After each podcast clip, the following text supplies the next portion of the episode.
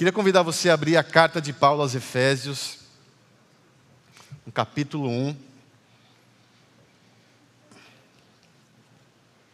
Capítulo 1, no versículo 15 ao 23. Semana passada a gente aprofundou nos primeiros versículos, os primeiros 14 versículos.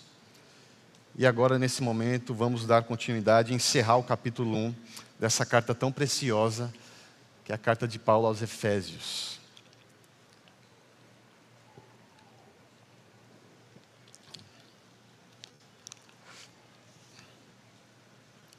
Eu trouxe meu livretinho aqui, tá? Nem trouxe a minha Bíblia, trouxe só o livretinho. Caso você não tenha, você pode garantir o seu aí na Ponte Shop. Se você não tem condições, não tem problema, peça lá, que eu pago. coloco na conta de um amigo meu aqui. Mas não fique sem o seu livretinho por questões financeiras, tá? A gente quer que todo mundo esteja antenado, sintonizado nessa carta tão preciosa, que é considerada pra, por muitos como se fosse a, a joia da coroa né, de todas as cartas de Paulo. Uma curiosidade sobre ela que ela foi a carta favorita de João Calvino e nela se concentra praticamente todos os ensinamentos de Paulo né, no decorrer da sua caminhada, do seu ministério, de todos os seus escritos. A carta de Paulo aos Efésios é como se fosse um, um condensado, uma concentração de todos os, os seus ensinamentos. É uma carta pequenininha, curta, mas extremamente profunda, complexa, simples ao mesmo tempo e acessível, e que encaixa perfeitamente nos nossos dias. E a gente vai ler o versículo 15 ao 23, que aqui no livretinho na Bíblia diz a oração de Paulo. Então é como se fosse uma oração de Paulo aos Efésios, à igreja de Éfeso, que diz o seguinte: por isso também eu, tendo ouvido a respeito da fé que vocês têm no Senhor Jesus e do amor para com todos os santos, circula aí santos, não cesso de dar graças por vocês, mencionando-os nas minhas orações. Peço ao Deus de nosso Senhor Jesus Cristo, o Pai da glória, que conceda a vocês espírito de sabedoria e de revelação no pleno conhecimento dele Peço que Ele ilumine os olhos do coração de vocês, para que saibam qual é a esperança da vocação de vocês. Ou seja, a vocação que Deus colocou em vocês deve ser uma ferramenta de esperança para o reino.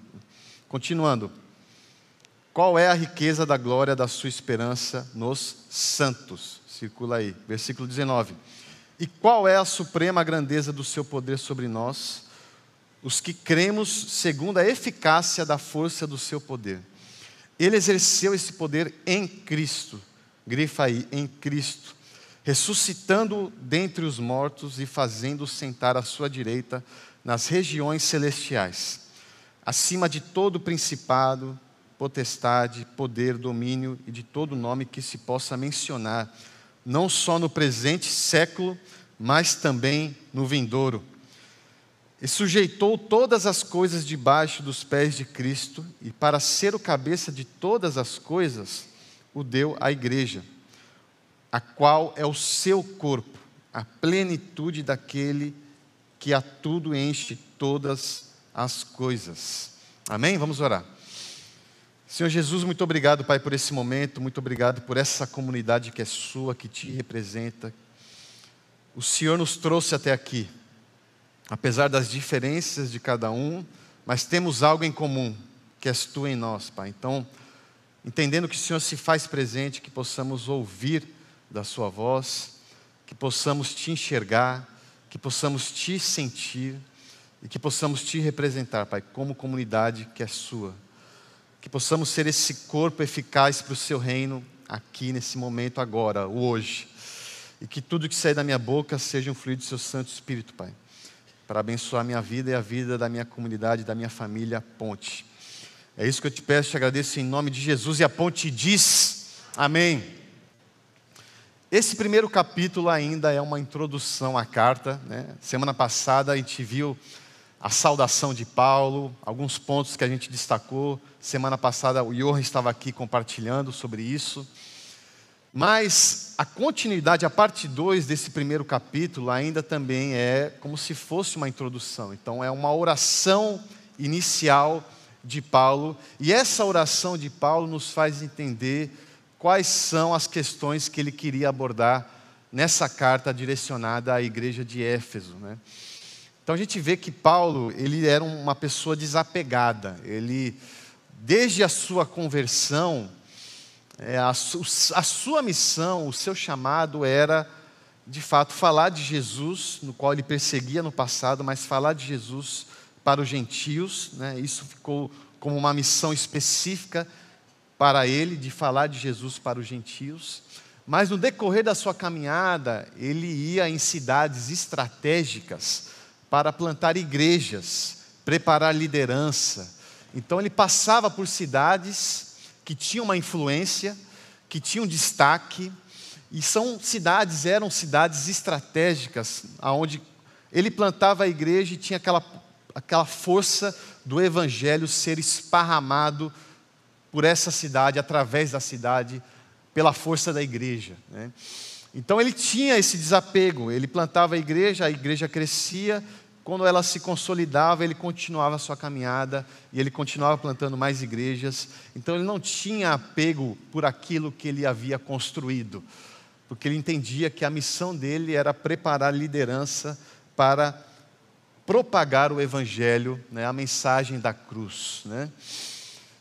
E Paulo escolheu Éfeso para ser uma dessas cidades estratégicas. Né? Éfeso, como Johan falou na semana passada, era uma grande cidade, era uma potência econômica, cultural e até mesmo religiosa, idólatra. Né? E, por, e por ser essa potência, comparado aí talvez a uma cidade no Brasil, dizem que Éfeso é era como se fosse São Paulo. Então é, é, tinha um movimento econômico muito forte, um poder econômico muito forte. E Paulo escolheu essa cidade para plantar uma igreja ali, confrontando a deusa, a falsa deusa Diana, que todos ali veneravam. Né? E é interessante por ser estratégica, não apenas por ser uma grande cidade, mas também era uma parada obrigatória dos viajantes daquela época. Era como se fosse uma parada estratégica porque todas as estradas praticamente convergiam em Éfeso. Então a pessoa que fazia uma viagem, ela dava uma paradinha em Éfeso para descansar. Então Éfeso é como se fosse o rei das coxinhas, né? Então era, era algo estratégico. Você para, né, dá uma relaxada, né, come um pouquinho lá, né, e segue a sua viagem. Então, por perceber esse ponto estratégico, Paulo plantou essa igreja. E conforme ele ia caminhando de cidade em cidade, ele mandava cartas a essas igrejas no qual ele plantou. Cartas de encorajamento, de exortação, né, umas broncas santas que ele dava aos, aos irmãos das igrejas, cartas de ânimo, de força, porque Paulo ele acreditava piamente na potência e da força que a igreja possuía Paulo investiu muito tempo da sua vida nas igrejas. Paulo ele nos ensina que a igreja ela tem essa função de ser a continuidade do legado de Cristo aqui na terra. Então Paulo, você vê, ele mandou sete cartas a várias igrejas. No Antigo, no Novo Testamento, você vê sete cartas de Paulo destinadas às igrejas. Paulo ele não mandava carta para a cidade, ele mandava para a igreja da cidade. Então ele não mandava carta para Corinto, ele mandava carta para a igreja de Corinto. Ele não mandava carta para a cidade de Roma, ele mandava a carta às igrejas de Roma. Isso foi da mesma forma com Tessalônica, com Filipos, com também Colossenses, a carta de Paulo aos Colossenses. E também, claro, a carta de Paulo aos Efésios. Ele mandou essa carta destinada às igrejas. Paulo, ele acreditava na força da igreja, ele investia na força da igreja. Paulo nos ensina, esse vídeo que a gente acabou de ver, sobre essa retrospectiva dessas enchentes, E esse vídeo reforça o que Paulo escreveu. A igreja tem que ser a esperança da cidade. A esperança da cidade se chama a igreja de Cristo. A gente tem o direito de cobrar o poder público. Temos esse dever. E eles exercem aquela função que é importante, mas não importa quem esteja sentado naquela cadeira. A esperança não deve ser eles. Paulo nos ensina que a esperança deve ser a igreja. Nós somos a esperança. Veja esse compromisso que temos de ser a esperança para a cidade. Né? Quando houve a enchente lá em Coqueiral, quando as casas foram devastadas, a comunidade não foi procurar resposta no governo. Repetindo, não estou criticando o governo, não importa quem esteja lá. Mas a, a cidade, a comunidade foi cobrar respostas, foi buscar esperança na igreja batista de Coqueiral, porque eles enxergam naquela igreja a esperança na vida deles. E é isso que devemos ser na comunidade que está ao nosso redor. É isso que devemos ser no nosso trabalho. É isso que devemos ser na nossa família. Precisamos ser um flagelo de esperança aonde a gente estiver. Porque Paulo, ele nos ensina que a igreja tem uma força. E uma igreja forte, ela tem um impacto de reverberar aonde está ao seu redor uma igreja saudável que busca aquilo que deve, que deve ser buscado, que busca de fato entender a sua missão, é uma igreja que causa um impacto eficaz na cidade. Nós devemos ser a esperança da cidade. Esse é o nosso chamado e é isso que Paulo reforça em suas cartas. E a gente percebe que cada carta é, tem um, um, tema específico, não só cada carta, mas cada livro da Bíblia tem uma temática específica. Né? O livro de Gênesis fala sobre os princípios. Né? É interessante perceber, né, quando a gente fala nós temos princípios, ter princípios é entender que a nossa crença teve uma origem, tem uma essência. E a origem daquilo que acreditamos, a gente encontra em Gênesis. Gênesis é o livro dos princípios. O Evangelho de Mateus é o evangelho que fala sobre o reino. Você vê esse nome com muita ênfase nesse evangelho. O reino de Deus chegou. O reino de Deus chegou. Precisamos ser ferramentas desse reino. A carta de Paulo aos Gálatas é uma carta que fala sobre liberdade. A carta de Paulo aos Filipenses é considerada a carta da alegria. E já a carta de Paulo aos Efésios é considerada a carta que enfatiza a riqueza que o cristão tem por estar em Cristo. É uma carta que lembra que somos ricos porque estamos em Cristo. mandei você grifar a frase em Cristo porque é em Cristo você encontra nessa carta 15 vezes. Se você for grifar, você encontra em Cristo, em Cristo, em Cristo, 15 vezes nessa carta. E Paulo nos lembra que quando estamos em Cristo, logo somos ricos. Então, o que define a nossa riqueza não é dinheiro. O que define a nossa riqueza é estar em Cristo. Não me importa a sua condição financeira. A minha riqueza é igual à sua, porque temos o mesmo Cristo. Né? Paulo nos mostra que a riqueza espiritual vale mais do que a riqueza material. Porque estamos em Cristo. O que nos define ricos é estar em Cristo.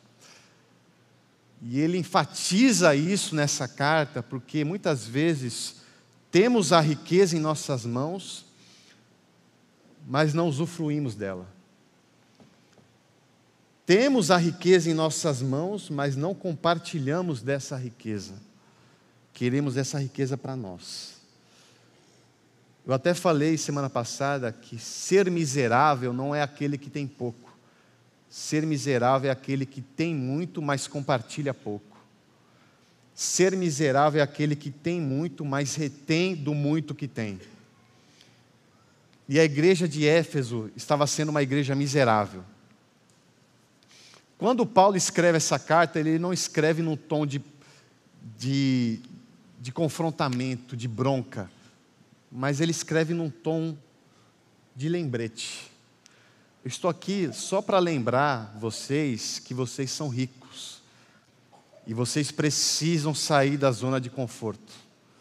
Vocês precisam compartilhar essas riquezas que você tem. Do que adianta ser rico se você não compartilha dessa riqueza? Vocês estão sendo miseráveis. Se somos ricos em Cristo, precisamos propagar dessa riqueza para quem não tem. Essa é a ênfase dessa carta.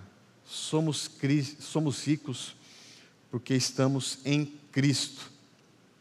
E eu fico pensando, como seria a carta de Paulo à igreja Ponte?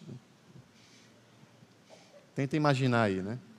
O que ele escreveria para nós hoje? Quais seriam as exortações? Quais seriam os lembretes? Quais seriam as palavras de encorajamento para nós? Né? Como seria a carta de Paulo à igreja Ponte? É interessante refletir sobre isso, mas não é necessário não precisamos pensar sobre como seria a carta de Paulo para nós. Porque as sete cartas que você encontra aqui já são suficientes. São cartas antigas, porém extremamente atuais. São problemas antigos, mas que são os nossos problemas hoje também. Então a carta de Paulo aos Efésios é uma carapuça que deve servir para mim e para você. As carapuças encontradas nessas cartas, elas devem nos servir. Isso que mostra a grandeza da palavra de Deus, que é antiga, mas extremamente atual e eficaz. Né? É uma carapuça que serviu para mim, continua servindo para mim, e que precisamos entender o que, o que é preciso ser feito no meio dessas inquietações. Um outro fato interessante dessa carta, eu mandei você circular, é que Paulo chama os cristãos de Éfeso de santos. Você encontra isso com muita ênfase na parte 1 do primeiro capítulo, mas você também encontra na parte 2 desse capítulo 1 também. Paulo chama os fiéis de santos. Isso às vezes me gerava uma certa dúvida: como assim? santos, né? E semana passada eu compartilhei isso também. Eu fui pesquisar sobre o processo de canonização da Igreja Católica, né? Como faz para tornar alguém santo de acordo com a Igreja Católica? Para uma pessoa ser santa, ela precisa primeiro estar morta. Aí, quando surge esse pedido de canonização, eles fazem, a Igreja Católica faz uma investigação apurada da pessoa, vê a índole dessa pessoa, os feitos dessa pessoa, os milagres que Deus fez através daquela pessoa, e depois dessa análise, eles tomam essa decisão se ela de fato pode ser santa ou não, se ela pode ser canonizada ou não. Esse é o processo que a Igreja Católica faz para tornar alguém santo. Só que Paulo, ele chama a pessoa de santo uma pessoa que está viva. Vocês que estão vivos, vocês são santos. Ou seja, diferente da Igreja Católica, eu não preciso morrer para ser santo. Eu não preciso realizar milagres para ser santo. Eu não preciso ter uma vida exemplar para ser santo. Porque Paulo nos mostra que quando você está em Cristo, logo você é santo. Você é santo porque você está em Cristo. Quando estamos em Cristo, logo somos santos. Então, se por acaso ele escrevesse uma carta para nós, ele começaria saudando e nos chamando de santos. A igreja ponte, eu creio que é uma comunidade dos santos, porque estamos em Cristo. E se estamos em Cristo, logo somos ricos. Né? E Paulo continua isso, e ele, ao invés também de focar nessa riqueza, ele começa aprofundando em oração. E nessa segunda parte do capítulo 1, no, capítulo, no versículo 15, tem esse título, A Oração de Paulo. Né? Paulo ele enfatiza o poder e a força que a igreja tem, mas ele também nos ensina o poder que a oração tem. Paulo nos ensina sobre o poder da oração. E trazendo isso para os nossos dias, como tem sido a cultura da oração na nossa vida? Como tem sido essa prática de orar no nosso dia a dia? Como tem sido as suas orações? Porque a oração não é um sacramento. A oração não é algo litúrgico apenas. A oração não foi criada pela religião. A oração deve ser essencial, é uma ferramenta essencial na nossa caminhada cristã. A oração, muitos dizem que é o combustível da nossa alma, é a respiração da alma. Como têm sido as nossas orações? Né? Paulo ele começa orando pelos seus irmãos em Éfeso. Porque Paulo, quando escreveu essa carta, ele estava preso em Roma. Paulo estava num cárcere em Roma. Então, em outras palavras, ele diz: Olha, eu não posso fazer mais nada que não seja orar. A única coisa que eu posso fazer por vocês nesse momento é orar por vocês. Mesmo estando preso, sendo julgado, ele se preocupava com a igreja de Cristo. E ele orava, mesmo sendo preso, mesmo estando preso, ele orava constantemente pelas igrejas no qual ele plantou. Só que para muitos a oração ela se tornou uma ferramenta para suprir aquilo que eu não consigo suprir. Para muitos, a oração é uma ferramenta para que eu possa, para que Deus possa alcançar aquilo que eu não consigo alcançar. Ou seja, eu já tentei de tudo, estou numa situação difícil, tentei de tudo aqui com a minha força e não consegui. O que me resta é orar. Para muitos, a oração é uma carta na manga, é um plano B. Quando você se depara com um diagnóstico terminal de alguém que você ama. Aí os médicos falam: Ó, oh, a gente fez tudo o que a gente poderia fazer, está nas mãos de Deus.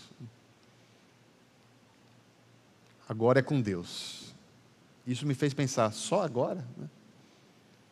Por que antes não? Por que depois de eu ter tentado tudo através da minha força, agora eu conto com Deus? Porque eu só chamo Deus quando não existe mais possibilidades. Porque a oração se tornou isso para muitos de nós. É o último passo quando acaba todas as possibilidades humanas. Quando eu não consigo fazer mais nada, eu peço para que Deus faça por mim.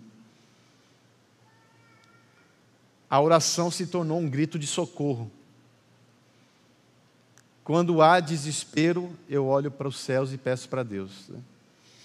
E é até interessante perceber quando pessoas que escolhem não caminhar com Cristo, têm raiva de igreja, têm raiva do nome evangélico, embora eu também às vezes sinto raiva, né? mas ser cristão é muito além de ser evangélico. Mas pessoas que têm uma aversão gigantesca com a igreja, mas em momentos de desespero, pede as nossas orações. Quando o desespero bate, tudo é válido, inclusive pedir a Deus. Só que a oração não é esse tipo de ferramenta. Mas que muitas vezes somos domesticados a usá-la dessa forma. Tem uma frase que diz, né? Diga-me com quem andas que eu te direi quem és, né? Eu vou mudar essa frase. Diga-me o que horas que eu te direi quem és. Diga-me o que horas que eu te direi como está a sua relação com Deus. Porque a nossa oração diz muito sobre quem nós somos.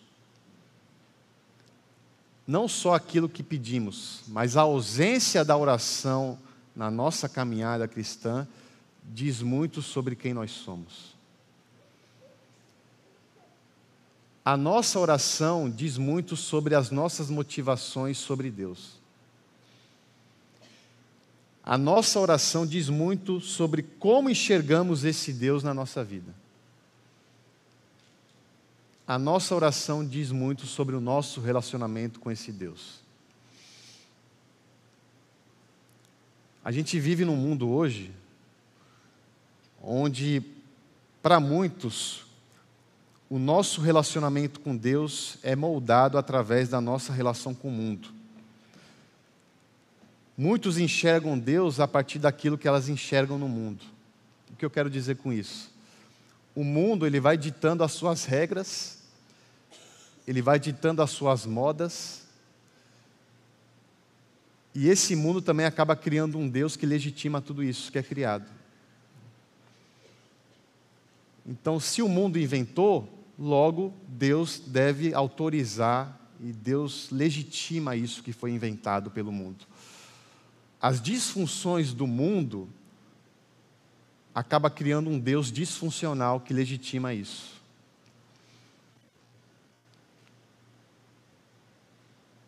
E muitas vezes a gente acaba criando um Deus camaleão que vai se adaptando com as mudanças, com as com os modismos do mundo moderno. E isso é por causa de um Deus que é moldado através do mundo que a gente vive. Só que não é esse o movimento que deve ser feito. Não é o nosso relacionamento com o mundo que deve moldar o nosso relacionamento com Deus, mas é o nosso relacionamento com Deus que deve moldar o nosso relacionamento com o mundo. O movimento é inverso. Por isso que é difícil confrontar o mundo. Porque o que deve moldar o nosso relacionamento com o mundo é o nosso relacionamento com Deus. E por que eu estou falando isso? Porque as nossas orações têm muito a ver com isso. Se na sua oração predomina pedidos terrenos, se predomina pedidos terrenos, e quando eu falo pedido terreno, não é necessariamente coisas ruins, mas se predomina pedidos terrenos, talvez o seu relacionamento com o mundo esteja moldando o seu relacionamento com Deus. Os seus anseios do mundo, que o mundo pode te oferecer, está interferindo no seu relacionamento com Deus. E o que seriam esses pedidos terrenos? Repito e reforço que não são necessariamente coisas ruins. Deus, que eu possa ser promovido. Né? Deus, que eu consiga um carro novo. Né? Deus, que possamos ganhar esse campeonato. Né? Ah, cor, dá Pedrinho. E eu estou reforçando, eu não estou falando que isso é errado, eu não estou falando que eu não faço isso, e eu não estou falando que Deus não atende esse tipo de pedido. Eu só estou falando que se isso predomina as suas orações, talvez o seu relacionamento com o mundo esteja moldando o seu relacionamento com Deus. Porque a grande questão não é pedir, mas o que pedir e para que que você está pedindo isso? É a motivação por detrás do pedido. É isso que precisamos ter a consciência quando a gente coloca o nosso joelho no chão. Se é que a gente coloca, né? Porque É muito mais prático orar de pé hoje em dia. Né? O exercício da oração foi abreviada, porque não temos tempo de dedicação com relacionamento pessoal, secreto com Deus. Como têm sido os nossos pedidos de oração, né? É interessante perceber que a oração do Pai Nosso é uma oração que tem dois tipos de pedidos. A oração que Jesus ensinou, a oração do Pai Nosso, ela possui dois tipos de pedidos: o pedido espiritual e o pedido terreno. Pedido espiritual é aquilo que os meus olhos não conseguem ver. O pedido terreno é aquilo que eu consigo enxergar. É o material. E a oração do Pai Nosso começa com um pedido espiritual: Venha a nós o teu reino, seja feita a tua vontade. Venha a nós o teu reino, para mim significa, Deus, que eu possa ser uma ferramenta do seu reino aqui na terra. Deus, que eu possa contribuir com o seu reino durante toda a minha vida.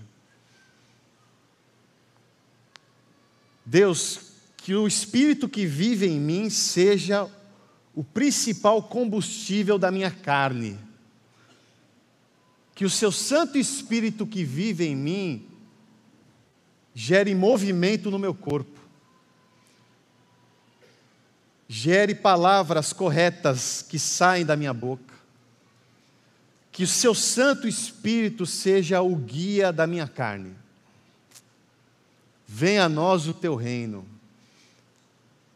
Mas logo em seguida vem o pedido terreno. O pão nosso de cada dia nos dai hoje. Pedir pão é um pedido terreno. E esse pão nosso significa tanta coisa para mim na oração do Pai Nosso. Pão nosso para mim significa, Deus, que eu aprenda a pedir aquilo que é necessário me ensina a pedir aquilo que é necessário, porque muitas vezes perdemos muito tempo da nossa vida pedindo coisas que vão muito além das nossas necessidades. A gente dedica a nossa caminhada cristã para conseguir alcançar esses pedidos que vão muito além da nossa necessidade.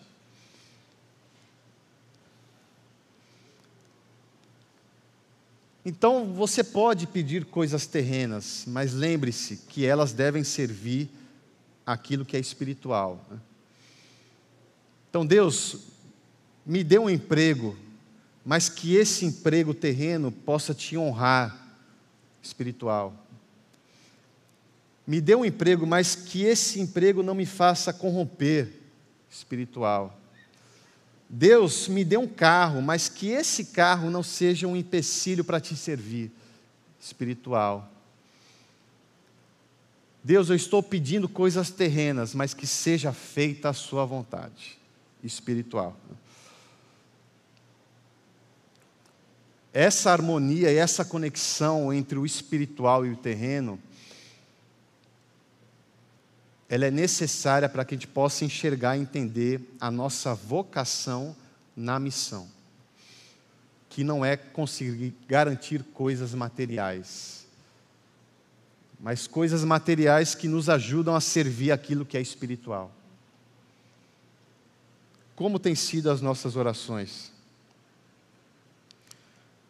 Porque existem pedidos terrenos que inflam a nossa carne mas seca o nosso espírito. Existem pedidos terrenos que são bons, que nos dão prazer, mas que são um bloqueio para a nossa missão. É uma distração da nossa missão. Então existem muitos pedidos terrenos que encharca a nossa carne, mas seca o nosso espírito que desperta a nossa carne, mas adormece o nosso espírito.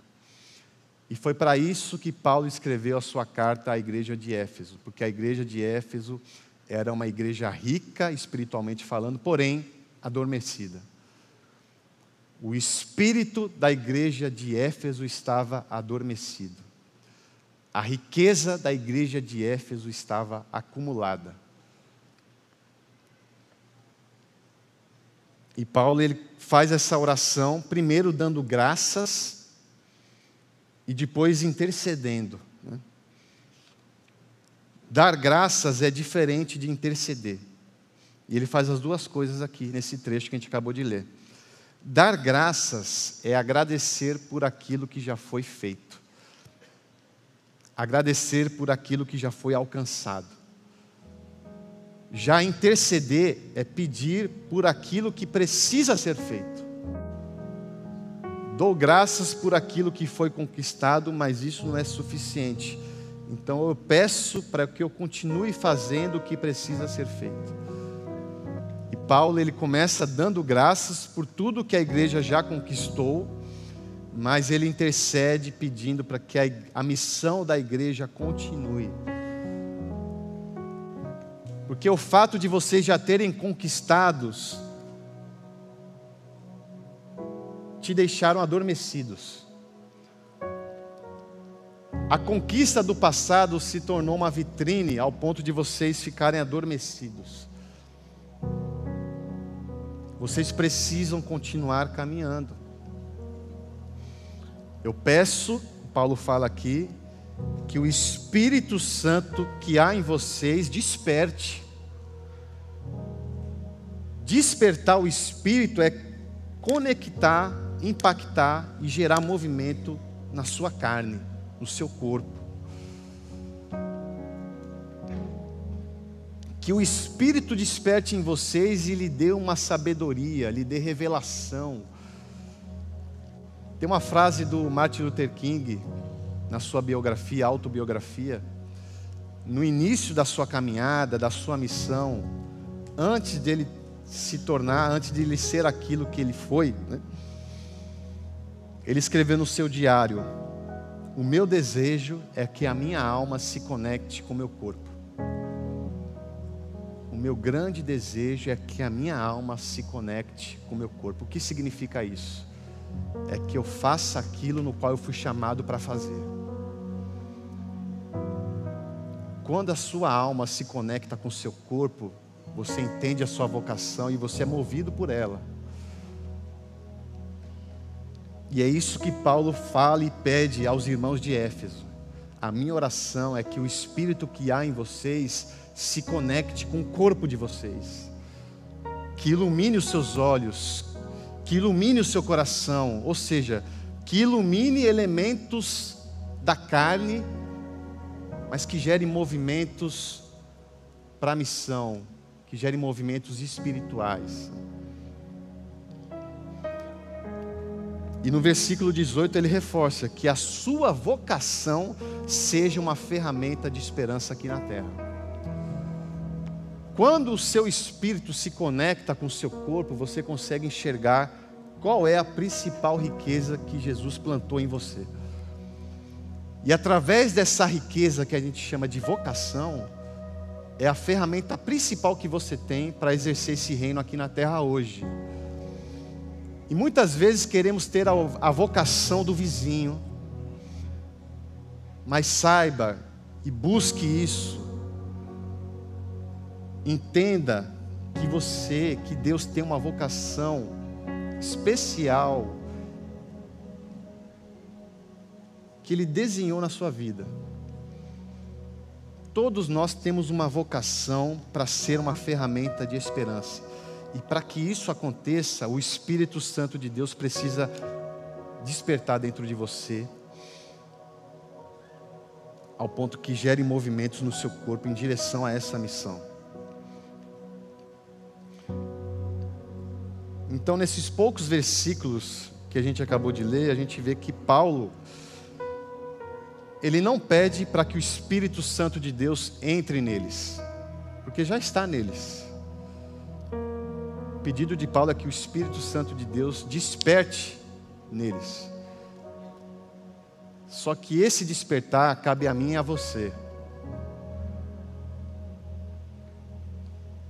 Porque os nossos, as nossas prioridades, os nossos pedidos de excesso terrenos podem ser um bloqueio da chama da missão que quer gerar movimento, mas você não deixa. Eu falei semana passada e falo hoje. Um dos principais, uma das principais ferramentas de acúmulo de riqueza espiritual se chama rotina. A nossa vida diária, ela se torna muitas vezes um empecilho da contribuição, da propagação dessa riqueza que há em você. Porque você está tão dedicado e priorizando coisas terrenas, que você não tem tempo para se dedicar com as coisas espirituais. E o tempo que você tem de folga, você quer descansar, você quer fazer outras coisas. Não estou falando aqui para você abrir mão do que você faz, não, mas você sabe que no meio da sua rotina você pode ser sal e ser luz. Você tem brechas de relevância que você às vezes tem preguiça de acessar.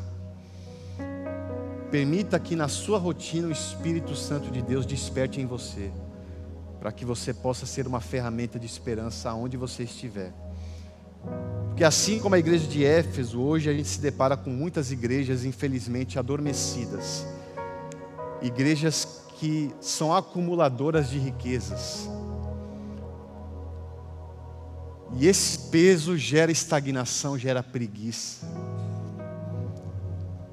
Jesus, ele encoraja o medroso, ele capacita o incapaz, mas ele evita os preguiçosos. O discípulo que queria seguir a Jesus, mas antes queria enterrar o pai, Jesus não quis esperar ele. Porque o reino não tem tempo para perder. Precisamos ser uma ferramenta de esperança. E temos esse compromisso e essa responsabilidade, porque somos a comunidade dos santos.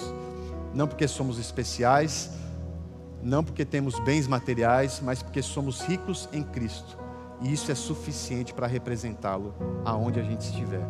Essa é a minha oração em nome de Jesus. Se você crê nisso, digam um amém aí. Amém. Feche seus olhos.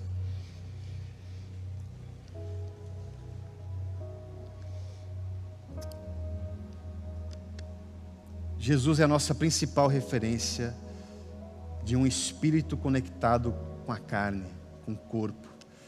Jesus se fez carne mas uma carne movida através do Santo Espírito. Jesus, sendo Deus, sendo rico, ele abriu mão de tudo para compartilhar da sua riqueza, que até hoje temos acesso. Se o Espírito Santo de Deus vive em nós, é porque esse Jesus, ele veio, sofreu, morreu e ressuscitou. E essa ressurreição nos traz esse privilégio de estarmos em Cristo. E talvez você se encontra talvez adormecido, adormecida. Você se vê talvez a quem você acha que você poderia fazer muito mais do pouco que você faz. E assim como Paulo pede para a igreja de Éfeso, você quer pedir isso na sua vida na vida da sua igreja. Que o nosso espírito se conecte com o nosso corpo. Entendendo que a nossa existência é composta por carne e espírito. Não existe dicotomia. Mas existe talvez prioridades na nossa vida. Queremos preencher as coisas terrenas e negligenciamos, negligenciamos aquilo que é espiritual. Então, se você quer reconectar o seu espírito com o seu corpo, você quer se reconciliar com Jesus, você quer permitir que a chama do Espírito gere movimentos em você, você quer descobrir qual é a sua principal vocação para servir para esse reino. Se você está adormecido, adormecido e quer despertar agora, nesse exato momento, eu te convido agora para você colocar sua mão no coração. Através desse gesto você está falando, Deus, que o espírito que há em mim se desperte, Pai. se desperta para gerar movimento em prol do seu reino aqui na terra. Eu quero te servir, eu quero te representar.